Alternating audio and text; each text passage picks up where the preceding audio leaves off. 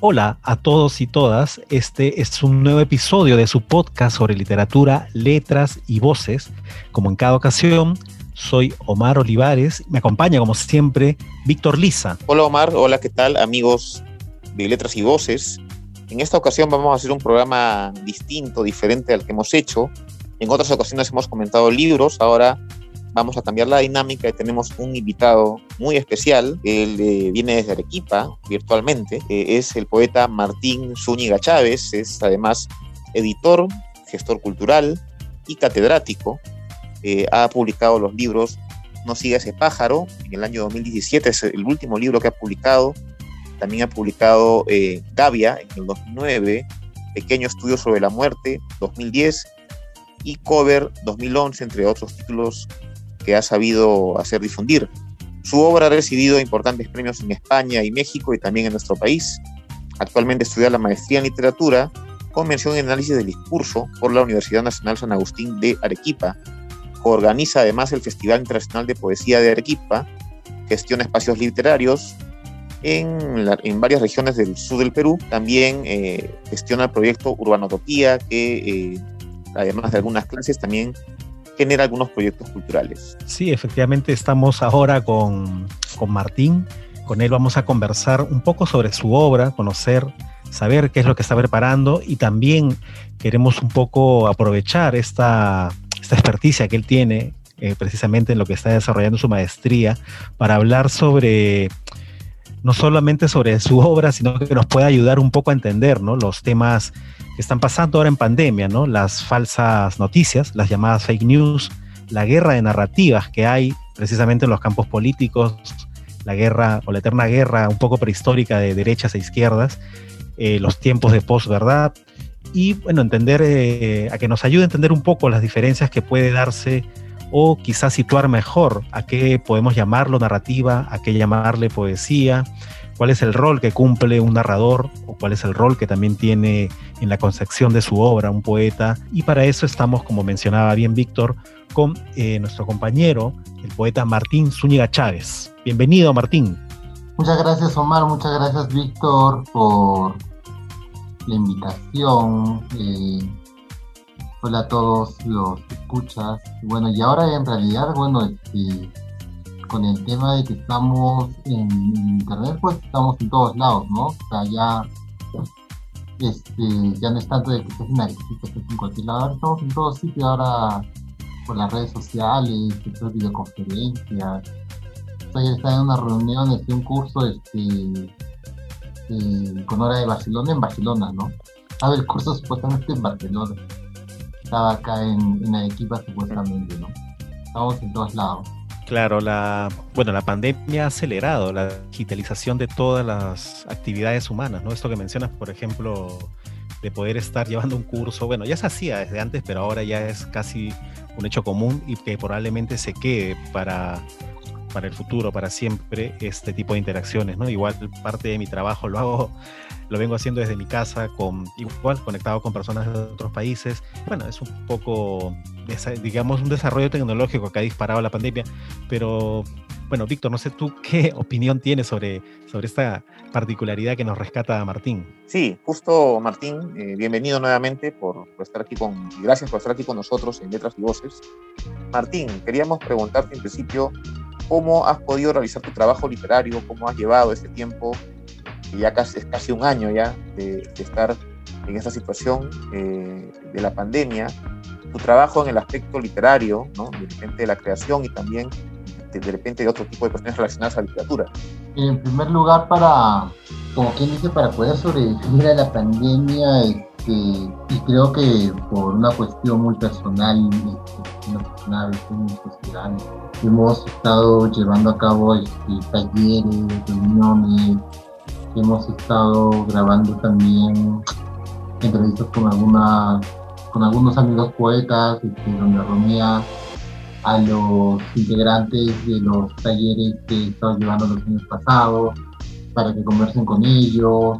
Eh, ha sido un poco crear comunidad este, virtual, más que en el, en el hecho de estar trabajando, digamos, escribiendo, leyendo, Este, porque al principio, bueno, los primeros meses, entre la ansiedad, el encierro, la preocupación, qué va a pasar y lo demás, este, personalmente mi cabeza está en, en varias cosas, en, esas cosas y no en escribir. Pero por ahí este, siempre solita se decanta un poco la, bueno, en mi caso la poesía y estoy escribiendo algunas pequeñas cosas, este, un ciclo nuevo de un poemario que estoy armando, este, todavía no tiene título, este, pero ahí estamos, eso, este, se ha roto muchas fronteras que antes había entre el espacio de trabajo, por ejemplo, y el espacio privado, ¿no?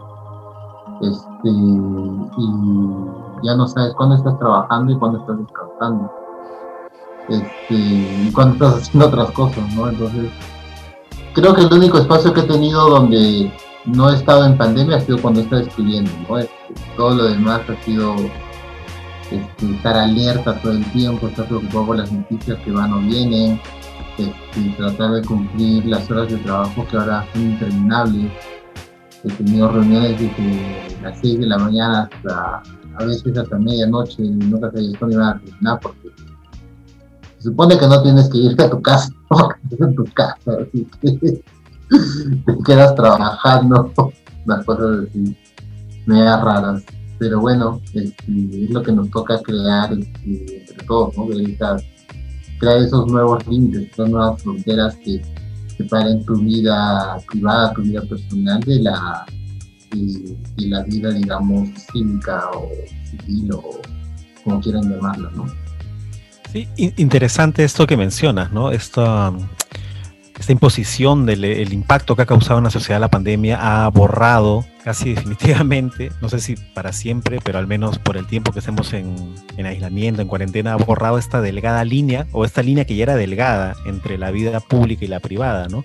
Las redes sociales habían empezado a borrar eso, ¿no? Porque mucha gente comparte muchas cosas que no se deben compartir o que quizás hace 20 años era imposible pensar que uno podía saber en cualquier momento que está desayunando mi compañero del colegio o algo parecido.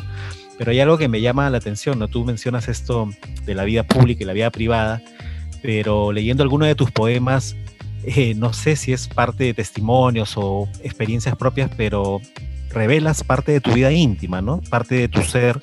Yo, por ejemplo, estoy estuve leyendo algunos de tus versos y me, gustó mucho uno, que voy a tomarme la libertad, pero con tu confianza de poder leer algunas líneas, ¿no? Eh, que se llama País Abierto. ¿no? Mi país es tan pequeño que si me levanto por el lado izquierdo de la cama ya soy un extranjero. Me, bueno, no lo voy a seguir leyendo para invitarlos a que busquen esta obra, pero me parece muy bueno todo lo que sigues contando, eh, lo que describes, y es un poco creo que el arte del, poeta y bueno, del narrador en, general, eh, quizá desnudarse, revelar cosas, a veces de la intimidad, a veces de las familias, a veces de nuestra propia vida, ¿no? Entonces, no sé cómo, cómo tú compaginas esta parte y si nos puedes comentar un poco más sobre este poema tuyo, Martín, País Abierto. Ah, primero, este, creo que hay que hacer ahí un deslinde eh, básico entre poema eh, y ficción, ¿no? Este, porque el poema eh, o la poesía tiene también, eh, bueno, ahí, podemos tener una discusión ontológica solo entre esos dos términos, pero acordemos para poder avanzar que, lo que estamos hablando es el poema, de esto que, que, acabas de leer. Este, y entre los demás tipos de ficción, un cuento, una novela, una película, hay una diferencia distinta en su relación con la verdad y con la realidad. Este, en primer lugar, eh, sabemos que la ficción, toda ficción, es una mentira, este, eh, y cuya relación con la realidad, primero con la verdad, es representar una verdad.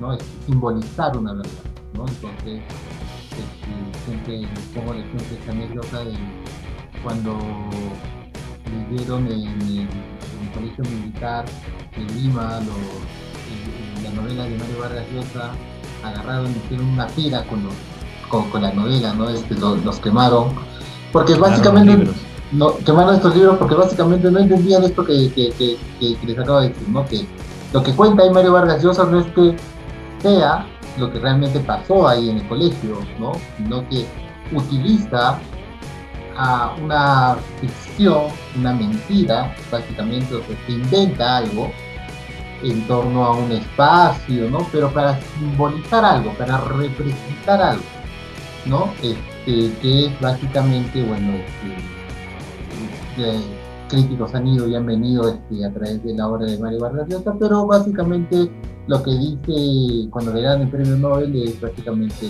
¿no? este, representar las relaciones de poder, este, hacer una cartografía de cómo funciona el poder en este espacio.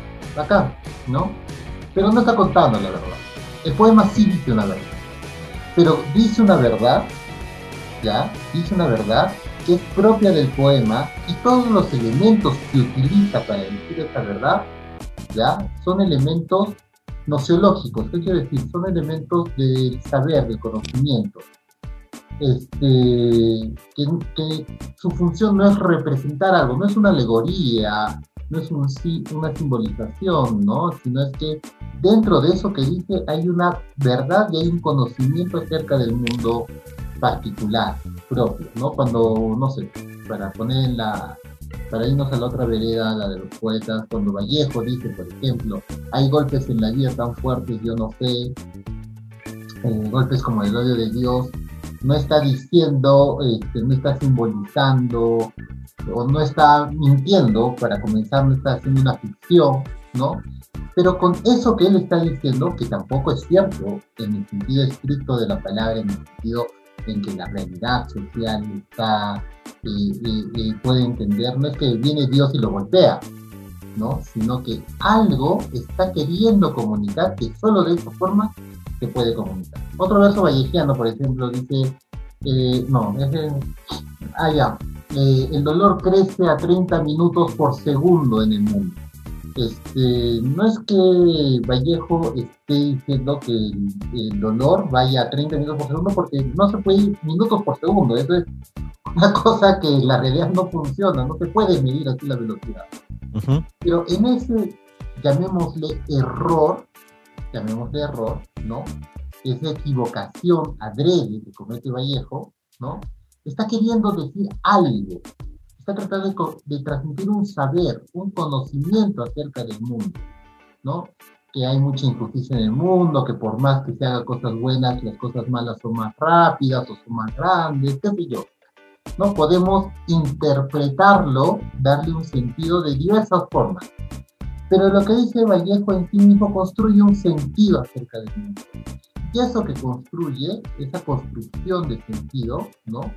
Que si tú lo lees de manera directa, de manera literal, digamos, es un sinsentido, es una cuestión que dices, oye, pero ¿de qué está hablando Vallejo?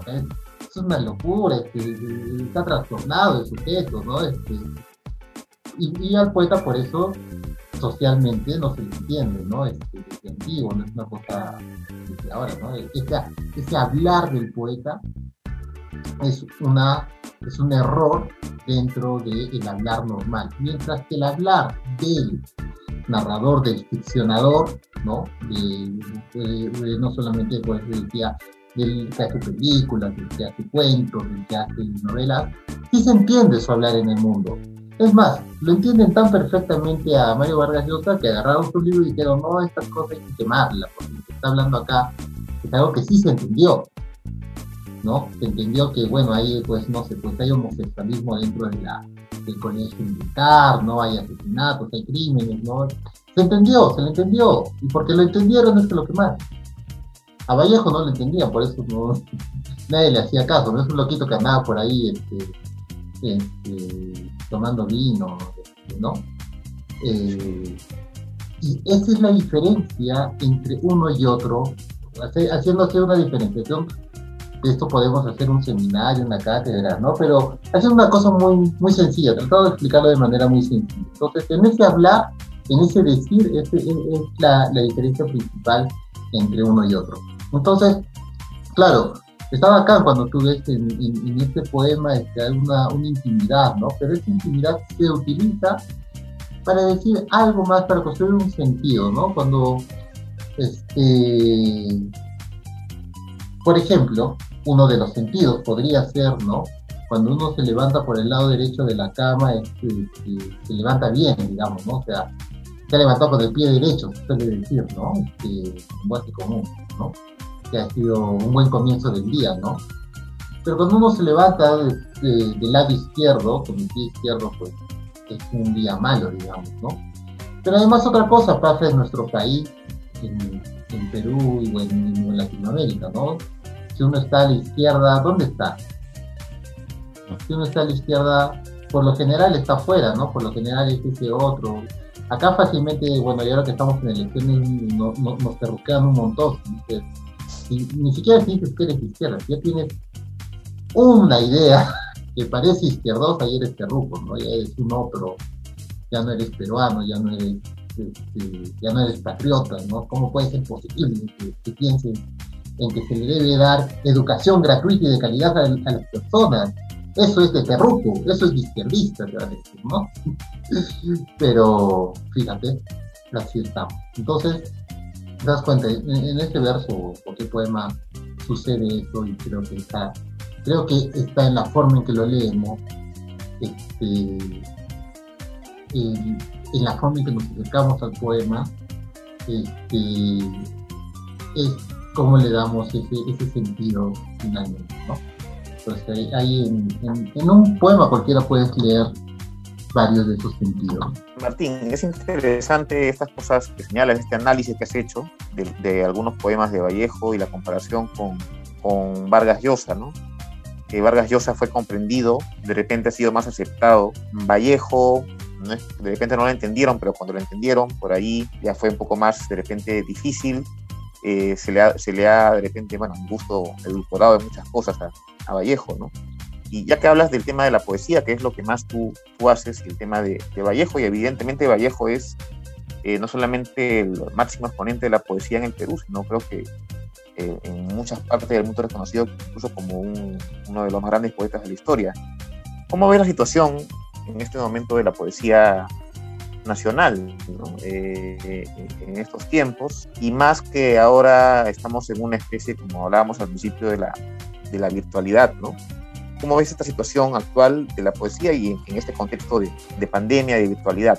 Yo he visto, por ejemplo, este, que ha habido muchos recitales, encuentros, este, que la gente está reuniendo a leer poesía, que se transmite un montón. Ustedes buscan en Facebook, no sé si cada semana o cada fin de semana, o, al principio era más así, creo. Este, había por todos lados recitales. Este, la, gente se grababa leyendo poemas, lo compartía, en fin, creo que había mucho de eso por todos lados, ¿no? Por todos lados. y no solamente acá, ¿no? En Perú, sino en, muchas partes. Creo que lo, mismo que ha pasado en otros, en otros sectores, en otros espacios, la pandemia ha ayudado, no sé si ayudado sea la palabra, o ha expuesto este, que hay mucha gente que hoy en día escribiendo, este, pensando acerca de la poesía, acerca del poema, ¿no? Este, lo cual es muy, muy útil o muy bueno. Pasa lo mismo que pasa este, con, cualquier otra cosa que hay sobre abundancia, ¿no? hay, hay, tanto que no sabes, no sé, qué escoger, ¿no? Yo, yo veía a veces viernes, sábado, había cinco o seis recitales virtuales de, poesía a la vez y no sabías a cuál escuchar, este, ir a uno, ir a otro, y entonces estaba muy interesante y era como, wow, tanta gente escribiendo este, tan, poco tiempo para leer. Yo lo veo un poco así. Y por ejemplo, hablando de podcast, ya que, ya que estamos en uno, este, hay muchos y muy buenos y muy interesantes. No, no es que haya uno mejor que otro, sino que quiere, vamos a llamar, una identidad, una personalidad, este, que hacen cosas chéveres, que hacen cosas bonitas, este, lo, lo, lo, cual me parece uno, uno de los descubrimientos más bacanes de, de la pandemia, ¿no? Este, podcast para, para la hora de correr. este, es bien bacán, es bien bacán escuchar a la gente pensando acerca de, cosas en, esta oralidad, ¿no? Este, comunicando, conversando de cosas. Este, todo se pone muy socrático, ¿no? La, gente empieza a dialogar de varias cosas, este, tratando no solamente explicar algo, sino ilucidar en la, conversación, lo, cual me parece muy, muy bueno, muy bacán. Eh, sí, Martín, gracias por esta, esta respuesta que nos has dado, has aclarado un poco para situarnos ¿no? sobre estas diferencias que has hecho en cuanto a, o quizá el espíritu de la narrativa, en cuanto a lo que va a contar y cómo también eh, creas un propio universo ¿no? en, la poesía. Yo lo que quería era comentar un poco sobre, sea, sobre si pudieras contarnos un poco más sobre los libros que has publicado o quizá también un poco de este proyecto que nos mencionabas que estás eh, aún en, en, elaboración para no si lo van a publicar pronto, si tienen un proyecto esté así cercano y contarnos un poco más sobre tu obra ya publicada. Sí, es un libro, este, como, como les dije hace un rato, que todavía está en gestación, he escrito unos cuantos poemas este libro, este, la, parte de la corrección es, la parte más, digamos, más, más larga, más este, ardua, la parte de edición hasta que diga, bueno, esto está publicable. Sí, se lo mandé a mi editor este, de cabecera y me dijo, oye, cuando lo acabes, lo sacamos, que está muy bueno, le agarró camote al, libro.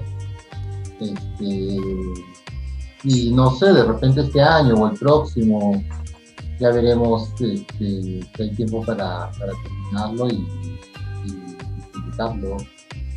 Eh, que es un es parte de la continuación, de, cierta manera es parte de la continuación del, último libro que publiqué que se llama No sigue ese pájaro, donde está justamente ese, ese poema que mencionaba, País Abierto, de varias cosas eh, en general, pero explora una situación en particular que a mí me llamó mucho la atención de hace, hace ya varios años atrás, cuando comenzó a gestarse este, este libro, que son las posibilidades de el texto o de cualquier texto, no solamente de un poema, de cualquier texto, según el soporte donde nosotros lo leemos. ¿Qué quiero decir con esto? Les pongo un ejemplo bien sencillo que, que utilicen los talleres. Es distinto, por ejemplo, leer este, Keiko Fujimori corrupta, es diferente si lo leemos como un graffiti en una pared que si lo leemos como titular en un periódico. No ha cambiado ni una palabra, lo único que ha cambiado es el soporte donde está escrito eso. Esa relación entre el lenguaje o lo que se dice y el soporte me parece a mí muy, eh, muy fructífera, ¿no? Entonces, en ese libro, en ese poemario, en No de Pacto, es tratar de explorar texto y soporte. Y como todo el soporte era un libro, era papel, entonces hemos tratado de jugar sobre ese soporte con otros elementos que este, desviara para este, utilizar un término un poco lacaniano, este, la lectura del texto, ¿no? Entonces, tú agarras el libro y puedes leerlo desde muchas entradas, una sola hoja puedes leerlo desde arriba hasta abajo, qué sé yo, hay muchas formas de, de, leerlo. Y en esas lecturas, no sé si, si, se logró del todo, pero sí funciona y creo que sí en gran parte, los sentidos, o sea, el, sentido que te haces del texto es distinto en cada caso, ¿no? Entonces, hay veces que tú lees diagonalmente el libro y le encuentras un sentido, que tú lo lees de la manera tradicional, digamos, de adelante para atrás, que tiene un sentido, tú lees solamente los pies de página, agarra un sentido, y en fin, una cosa que he tratado de esperar ahí. Esto que mencionas, disculpa que te interrumpa Martín, esto que mencionas es sobre o sea, el libro que nos sigue este pájaro tiene una diagramación que juega también como parte del soporte para quizá poder darle diversas lecturas, diversas interpretaciones a, lo, que está escrito en letra impresa en ese texto, en ese libro. Sí, eh, por un lado la diagramación, pero por el otro lado también los propios textos. Lo que está dentro del texto, claro, es, me hubiese encantado, este, una cosa que, hablé con mi editora eh, al principio cuando dijimos, bueno, ¿cómo lo, cómo lo sacamos? Entonces yo bueno, este es el libro para que salga realmente como quiero que vea hubiese necesitado tener dentro del libro, no sé, una página web, una pared, varias cosas. Que, una cosa es, por ejemplo, agarrar y sacar una fotografía de una página web y ponerlo sobre la hoja y fotografiarla, digamos, e imprimirla sobre la hoja, que ya es otro tipo de soporte, ¿no? Que realmente que esté en la web, como tal, ¿no? Que tú puedas agarrar en la pantalla, no sé, pues, hacer mil cosas que se pueden hacer en la pantalla, ¿no? Este, pero no en tanto la pantalla como un artificio este, de la virtualidad, ahora que hablamos de eso, sino como una forma de soporte, ¿no? Este, hay un, bueno, lo, pueden buscar, lo pueden googlear, quienes, quienes quieran, hay un poema, por ejemplo, de Eagleton, este, es, esta es una silla de papel, ¿no? Y es la figurita de una silla impresa sobre un papel, Sí, justo te iba, te iba a mencionar esto a este poeta que menciona, Jorge Eduardo Yelson, tiene un poema que se llama, creo, también Poesía en forma de pájaro, que el texto está construido para tener la forma de un pájaro, ¿no? Y también de lo que tú mencionas me viene a la mente eh, Carlos Oquendo de Amat, con cinco metros de poemas, si no me equivoco es el título de, este poemario, ¿no? Claro, o sea, es un libro, es un libro objeto, ¿no? Donde no solamente están las palabras, sino también la construcción de, la forma o como tú lo, describes, el soporte de, en el que está esta, este, estos poemarios. Claro, en, ese, por ejemplo, en cinco metros de poema, la relación entre el libro, entre objeto y texto es otra. ¿En qué sentido?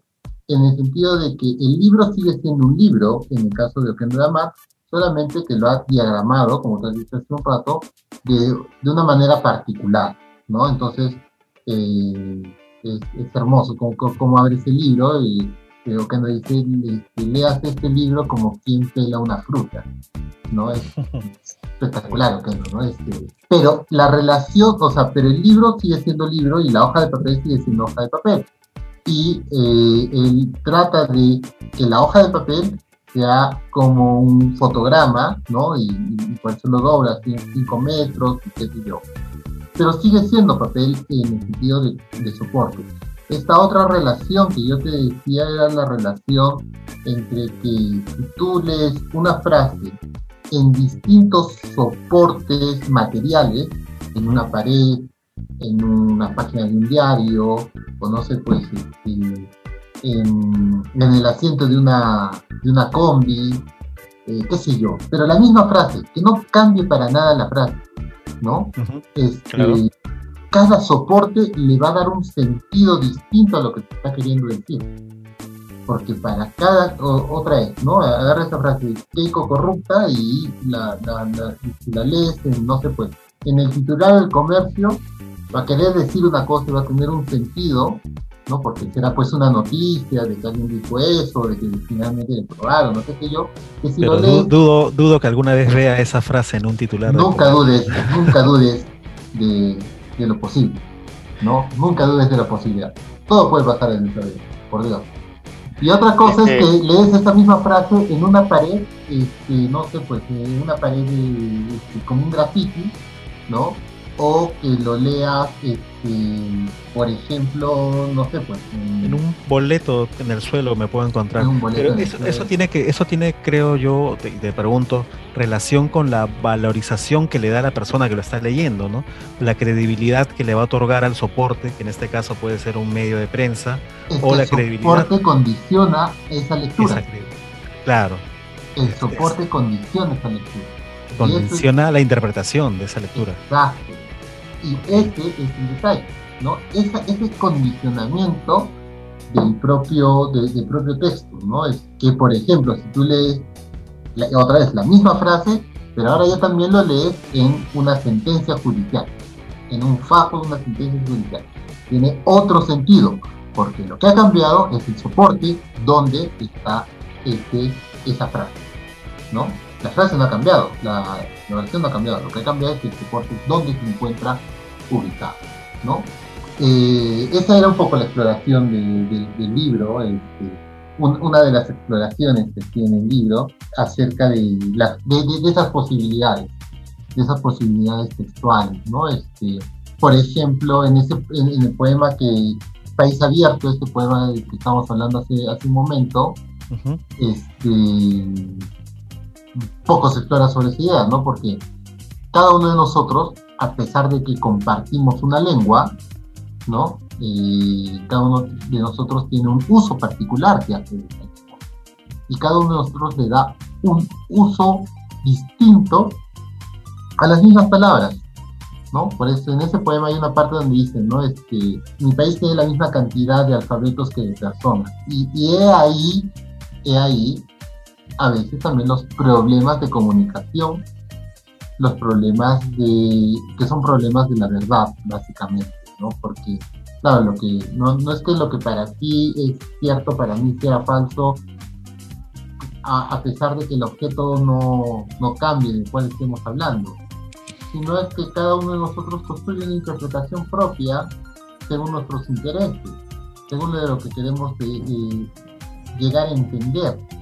No es lo que entendemos, porque lo que entendemos no es algo este, inmaculado, que esté ahí, que la verdad es algo que, no se puede tocar y es, cierta siempre, sino es lo que finalmente queremos entender acerca de esto, ¿no? Este, y a través de lo que estamos condicionados. Ahora, ahora en pandemia estamos muy condicionados, por ejemplo, porque estamos más que nunca, eh, eso es una exageración, porque había otros momentos, pero estamos mucho más condicionados que antes a, por, el, por el miedo, el temor, este, el estrés nos, nos invade en todo momento, este, escucha, no sé, pues, no sé hace cuánto tiempo que este, no conozco personas nuevas en vivo y en directo, por ejemplo, ¿no?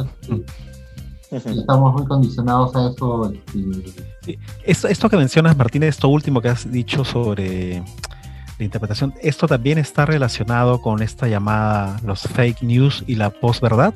Por supuesto, y es algo que... Abundado, abundado en esta pandemia. Claro, eh, ha abundado por un lado, porque todo el mundo, todos estamos más conectados que antes, porque la conexión nos ha posibilitado este, interrelacionarnos, ¿no? Lo cual está bien. Hemos llegado a interrelacionarnos de manera mucho más densa, sin embargo no hemos aprendido a utilizar esa interrelación.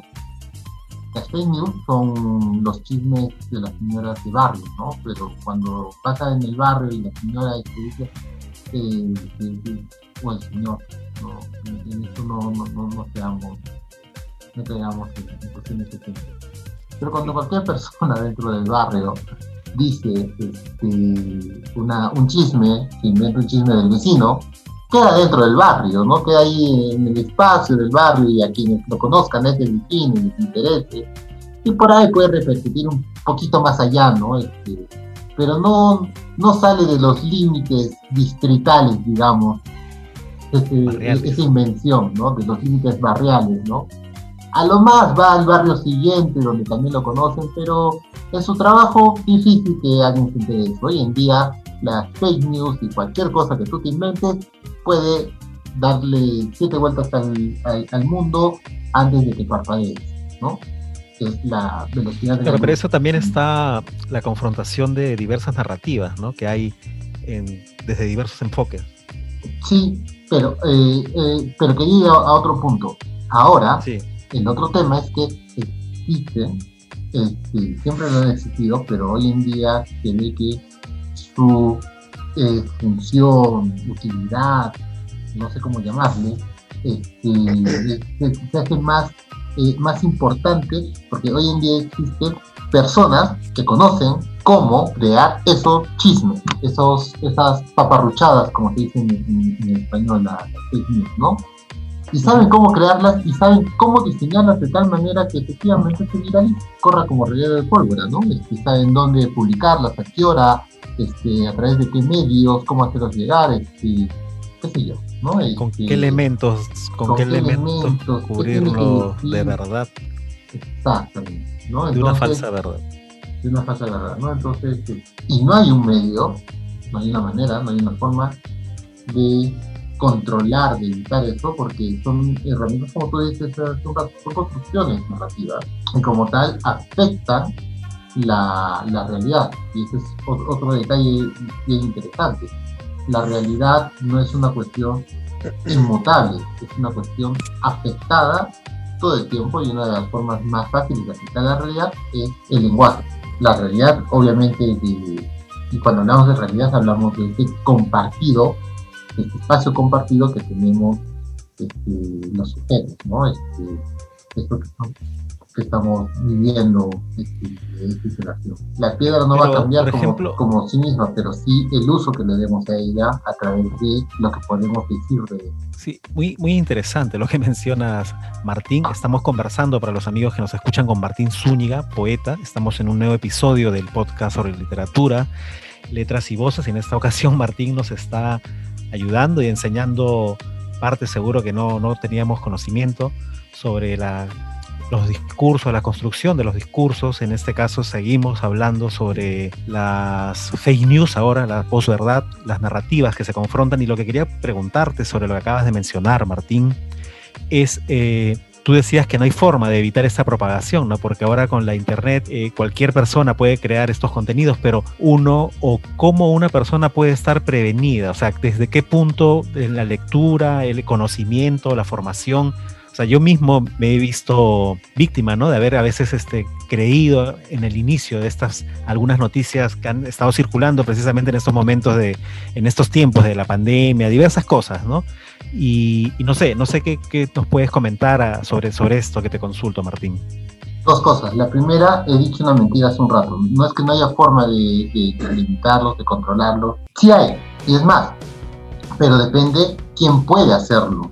¿No? Este, hay un documental, si, este, a, eh, mi pareja el otro día me lo mostró, que se llama Los Limpiadores, si no me equivoco, este, es un documental este, de hace un par de años, que efectivamente habla de personas que se dedican a limpiar la internet, a, borrar, no sé, pues, este, pornografía infantil, discursos de odio, qué sé yo, y este, según los intereses de las empresas. Por ejemplo, Facebook tiene sus empleadores para borrar de, ciertas cosas todo el tiempo, igual Google, igual otras empresas, ¿no? Eso, eso por un lado. Entonces, sí, sí se puede, si se quisiera hacer. Este, eso por un lado. Pero claro, nosotros, este, los civiles, cómo nos enfrentamos a esos discursos, cómo nos, este, cómo saber qué es cierto y qué no lo es, o hasta qué punto cada cosa es cierta, es un eh, trabajo de entrenamiento, por un lado, ¿no? Este, que tiene que ver, todo tiene que ver en este caso con el sistema educativo, ¿no? Con básicamente si tenemos las habilidades, ahora esas habilidades que llaman en el nuevo sistema educativo somos competentes, ¿no? la competencia, para poder efectivamente leer un texto y poder este, leerlo críticamente y decir, oye, esto sí es cierto, esto no lo es, ¿no? Eso por un lado. Eh, y por el otro lado es un trabajo bastante, bastante arduo, o mejor dicho, no es un trabajo sencillo, no es como que después un tweet, porque además en tu timeline aparecen tweets cada, que, cada microsegundo, ¿no? Este, no es que hay un tweet, todo el tiempo está apareciendo información, información, y no vas a tener obviamente el tiempo para, para analizar cada uno de ellos, y es otra de las, de las características de las redes sociales, ¿no? Este, primero, no vas a leer todo, jamás, es imposible, ¿no? Hay tanta información que no la vas a leer Segundo, este, el control de la producción de estos discursos este, es nulo y hasta que alguien lo borre o lo saque de internet va a seguir existiendo ahí en internet, ¿no? Este, y ha afectado de, y tercero ha afectado de manera tan este, tan cabal la vida diaria si algo no está grabado en YouTube o si algo no sale en las redes sociales, no es tiro, ¿no? Este, realmente no, no tiene, no tenemos pruebas fehacientes de que eso haya existido, ¿no? Me dijeron que eso ha pasado, pero no hay pruebas de eso mientras no haya un, no, no, hayan colgado en, Volvemos a eso de que si un árbol en el bosque se cae y nadie lo vio, realmente no ha caído. Claro, si, cae un árbol en medio del bosque y nadie lo ha escuchado, realmente hace ruido, es, una, una pregunta taoísta, ¿no? Estamos en ese, en, ese momento este, hoy en día, ¿no? Si, si, no están las redes sociales, ¿realmente ha existido?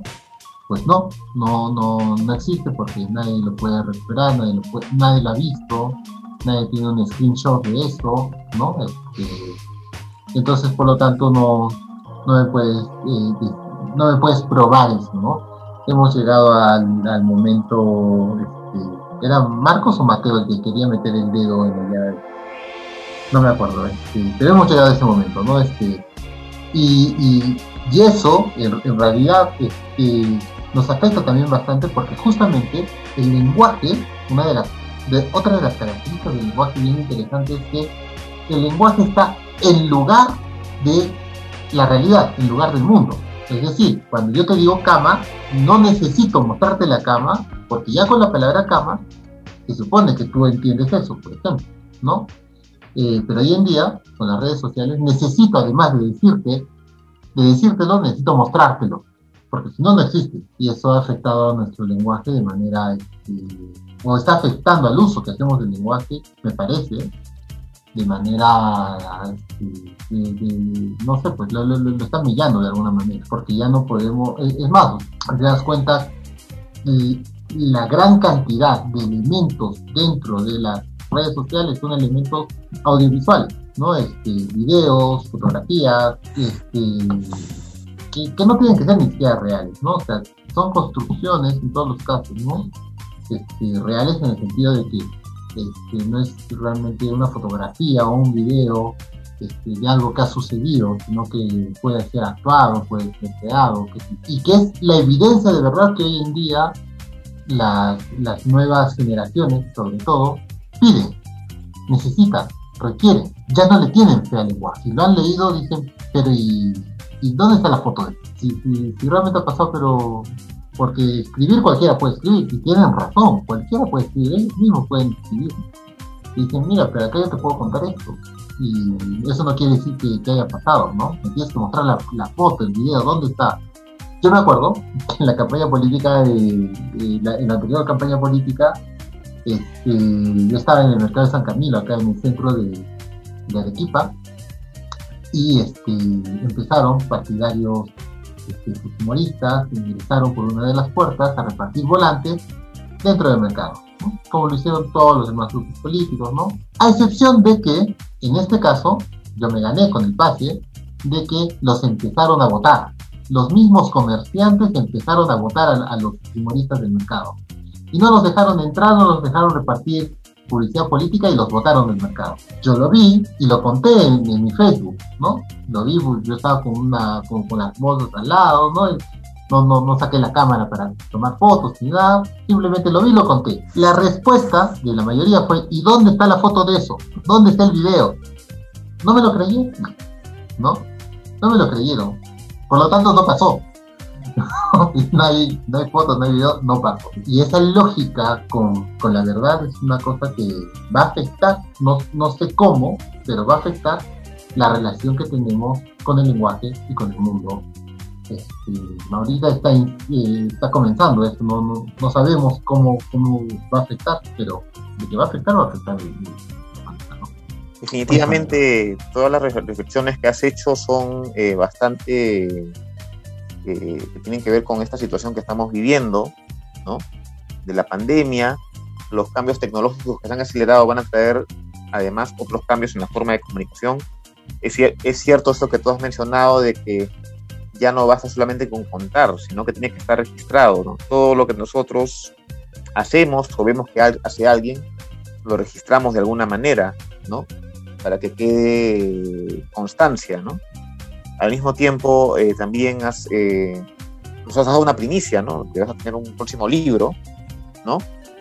Este, no sé si lo habrás comentado a otro, no sé si algún medio de comunicación o en Arequipa, pero nos ha dado la primicia de tu próximo libro. Eh, realmente eso es muy grato, que aún en tiempos de pandemia, donde de repente uno se puede bloquear, ¿no?